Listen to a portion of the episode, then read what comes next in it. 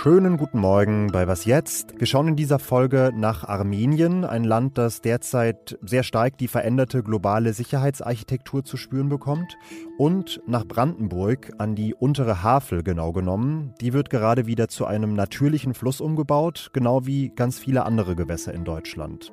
Ich bin Janis Karmesin und das sind hier erstmal die Kurzmeldungen. Ich bin Lisa Pausch. Guten Morgen. In den USA dürfen ab sofort keine Smartphones mehr der Marken Huawei und ZTE verkauft werden. Das hat die US-Telekommunikationsaufsicht gestern mitgeteilt. Sie stellen demnach ein inakzeptables Risiko für die nationale Sicherheit dar. Die US-Regierung wirft den chinesischen Herstellern enge Verbindungen zu chinesischen Behörden vor und Spionage. Huawei ist eine der treibenden Kräfte für den weltweiten 5G-Ausbau. Die US-Regierung will auch andere westliche Länder dazu bringen, Huawei dabei auszuschließen. Die Staaten der Europäischen Union lehnen das bislang noch ab. Menschen, die ohne deutsche Staatsangehörigkeit in Deutschland leben, sollen in Zukunft leichter an einen deutschen Pass kommen. Das hat die Ampelkoalition aus SPD, Grünen und FDP ja schon vor einem Jahr im Koalitionsvertrag verankert. Jetzt ist aber der Gesetzentwurf für ein neues Einwanderungsgesetz so gut wie fertig. Die Zeit, bis man einen deutschen Pass beantragen kann, wenn man sonst alle Kriterien erfüllt, soll von sechs bis acht Jahren auf fünf Jahre verkürzt werden. Und sogar auf drei Jahre für Menschen, die besondere Integrationsleistungen vorweisen können. Also zum Beispiel besonders gut Deutsch sprechen, sich ehrenamtlich engagieren oder in der Schule oder im Beruf besonders erfolgreich sind. Zudem wird die Einbürgerung mit doppelter Staatsbürgerschaft erleichtert und für Menschen, die älter sind als 67.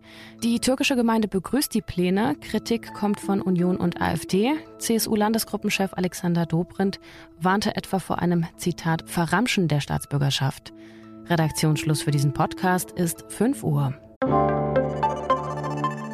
Werbung. Diese Woche in der Zeit? Die Bücher des Frühlings. 16 Seiten blühende Fantasie. Von gefährlichen Liebschaften, einer Flucht auf dem Mississippi und magische Erzählkunst. Das Literaturspezial zur Buchmesse in Leipzig. Die Zeit, Deutschlands größte Wochenzeitung. Jetzt am Kiosk oder direkt bestellen unter zeit.de/slash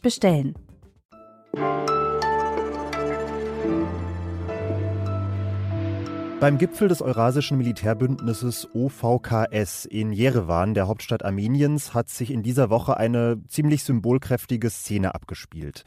Beim offiziellen Fototermin stand der armenische Premierminister Nikol Pashinyan neben dem russischen Präsidenten Wladimir Putin, aber dann rückte er langsam so Stück für Stück von Putin weg, als wolle er auf dem Foto möglichst weit entfernt von ihm stehen. Über viele Jahre war Russland die große Schutzmacht Armeniens im Dauerkonflikt mit dem Nachbarland Aserbaidschan. Aber zuletzt haben sich die beiden Länder, Russland und Armenien, rasant entfremdet. Und das hat auch mit der großen Weltpolitik zu tun. Dazu möchte ich sprechen mit Andrea Jeska, Reporterin für die Zeit, die gerade in Armenien unterwegs gewesen ist. Hallo Andrea. Ja, hallo Janis. Warum ist denn das Verhältnis Armeniens zu Russland mittlerweile so angespannt? Armenien fühlt sich von Russland ziemlich im Stich gelassen. Russland war lange die Schutzmacht. Und jetzt hat es im September ja Angriffe von aserbaidschanischen Grenzsoldaten auf Armenien gegeben. Und Armenien fühlt sich deshalb im Stich gelassen, weil sie erwartet hatten, dass Russland eingreift. Das hat Russland aber nicht gemacht. Und jetzt, äh, glaube ich, hat man in Armenien sehr, sehr viel Angst, wer das Land denn beschützen wird, wenn Aserbaidschan angreift. Und diese Angst ist natürlich auch zu Recht, weil man sieht, dass Russland nun andere Interessen hat, als Armenien zu beschützen. Also im Zuge des Ukraine-Krieges und der weltweiten Sanktionen hat, ist Russland auf der Suche nach neuen Partnern für Handel und natürlich auch Öffnung zu den Weltmärkten. Und Armenien spielt da in diesem Spiel einfach überhaupt keine Rolle. Wie spürt man das denn vor Ort, diese veränderte Sicherheitsarchitektur? Was hast du beobachtet in Armenien? Es ist so eine diffuse Angst, weil niemand weiß, was als nächstes jetzt kommt. Wann werden die Aserbaidschaner wieder angreifen? Man befürchtet, dass Aserbaidschan, um einen direkten Zugang zu, in die Türkei zu haben über die aserbaidschanische Exklave Nachitschewan, dass dafür Aserbaidschan den Süden Armeniens abtrennen wird, der nämlich zwischen Aserbaidschan und dieser Exklave li liegt und dass Russland das zulassen wird. Erschwerend kommt ja noch hinzu, dass sich nicht nur Russland nicht mehr als verlässlicher Partner für Armenien erweist, sondern dass auch die Europäische Union, auch Deutschland, sich vor allem Aserbaidschan, also dem Erzfeind Armeniens, angenähert hat, weil Aserbaidschan, anders als Armenien, sehr rohstoffreich ist, vor allem große Öl- und Gasvorkommen besitzt. Wie wird das denn in Armenien diskutiert, dass man auch mit Blick Richtung Westen offenbar keine Unterstützung zu erwarten hat?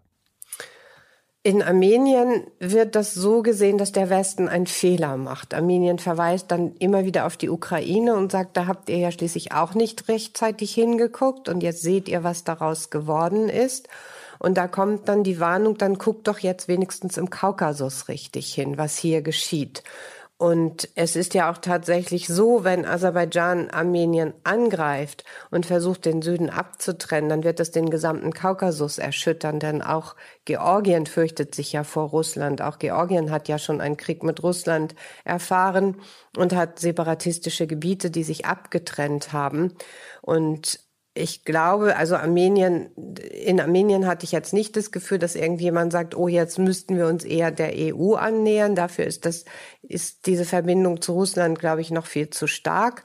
Aber es ist das Gefühl da, wir stehen jetzt eigentlich ganz alleine da. Niemand interessiert sich für uns. Die, die Europäer wollen das Gas, die Russen wollen uns nicht mehr helfen. Was tun wir denn nun als so ein kleines Land? Das berichtet Andrea Jeska, Reporterin für die Zeit, von ihrer Recherche in Armenien. Vielen Dank dir.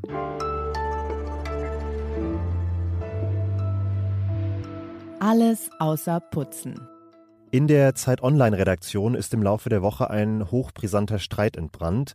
Die Frage war, sind Dominosteine ein Highlight der Adventszeit oder völlig ungenießbar? Ich bin ausdrücklich pro Dominosteine, aber ich würde sie auch jederzeit liegen lassen für die Nürnberger Honiglebkuchen, die unser Zeit-Wochenmarkt-Team ausgegraben hat. Das Rezept verlinken wir Ihnen in den Shownotes, aber kleine Vorwarnung, das Ganze dauert ein bisschen. Wenn Sie morgen zum ersten Advent schon mal reinbeißen wollen, dann fangen Sie am besten heute noch mit dem Teig an.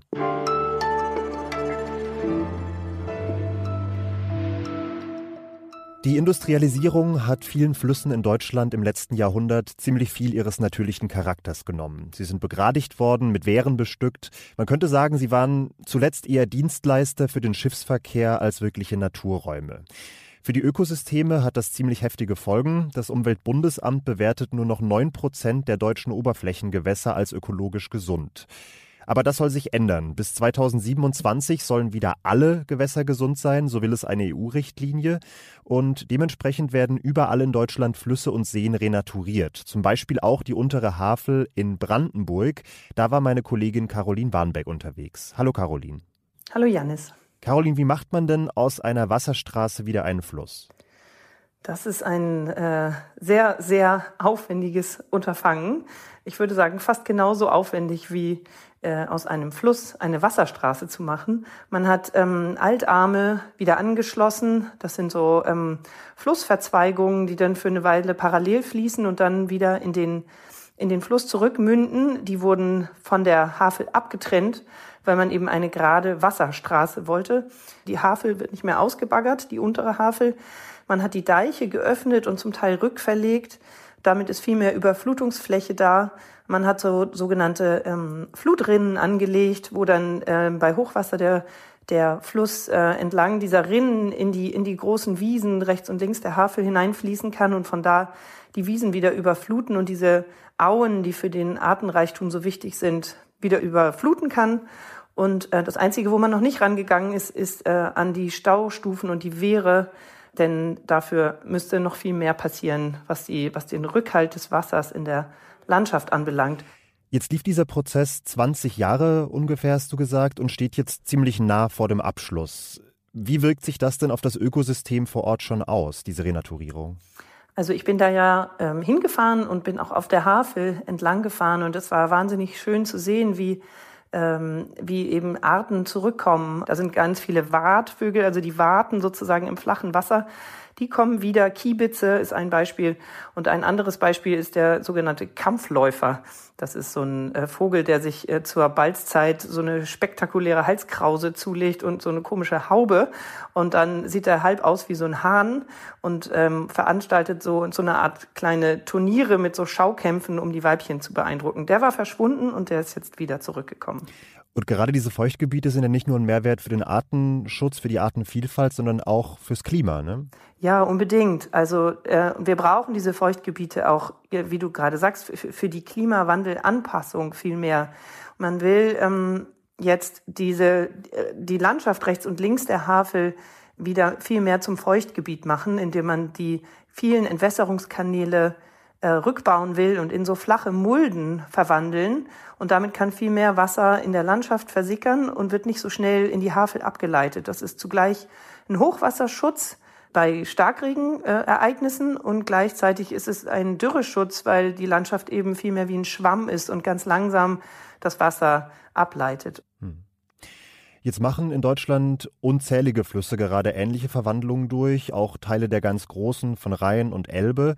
Und es gibt diesen Zielwert gemäß der EU-Richtlinie von 9 auf 100 Prozent gesunde Gewässer möchte man in Deutschland kommen bis 2027. Ist das denn wirklich realistisch? Also das ist nicht nur in meinen Augen, sondern auch allen, die sich damit beschäftigen, komplett unrealistisch, denn der Fortschritt ist wahnsinnig langsam. Also ein Beispiel ist, jeder fünfte Grundwasserkörper ist immer noch mit viel zu hohen Nitratwerten belastet, was vor allen Dingen aus der Landwirtschaft kommt. Also da wirken eben auch ganz viele Faktoren mit rein, die so leicht nicht zu beseitigen sind. Das ist meiner Meinung nach mit den Maßnahmen, wie wir sie im Moment haben, nicht zu schaffen. Vielen Dank, Caroline. Danke dir, Janis. Dann mal ran an die Lebkuchen, machen Sie sich ein schönes Wochenende, vielleicht ja mit unserer Langfolge, in der wir auf die Verflechtungen des WM-Gastgebers Katar mit islamistischen Gruppen gucken. Morgen früh meldet sich Asadi Peschman, ich bin Janis Karmesin und sage bis bald.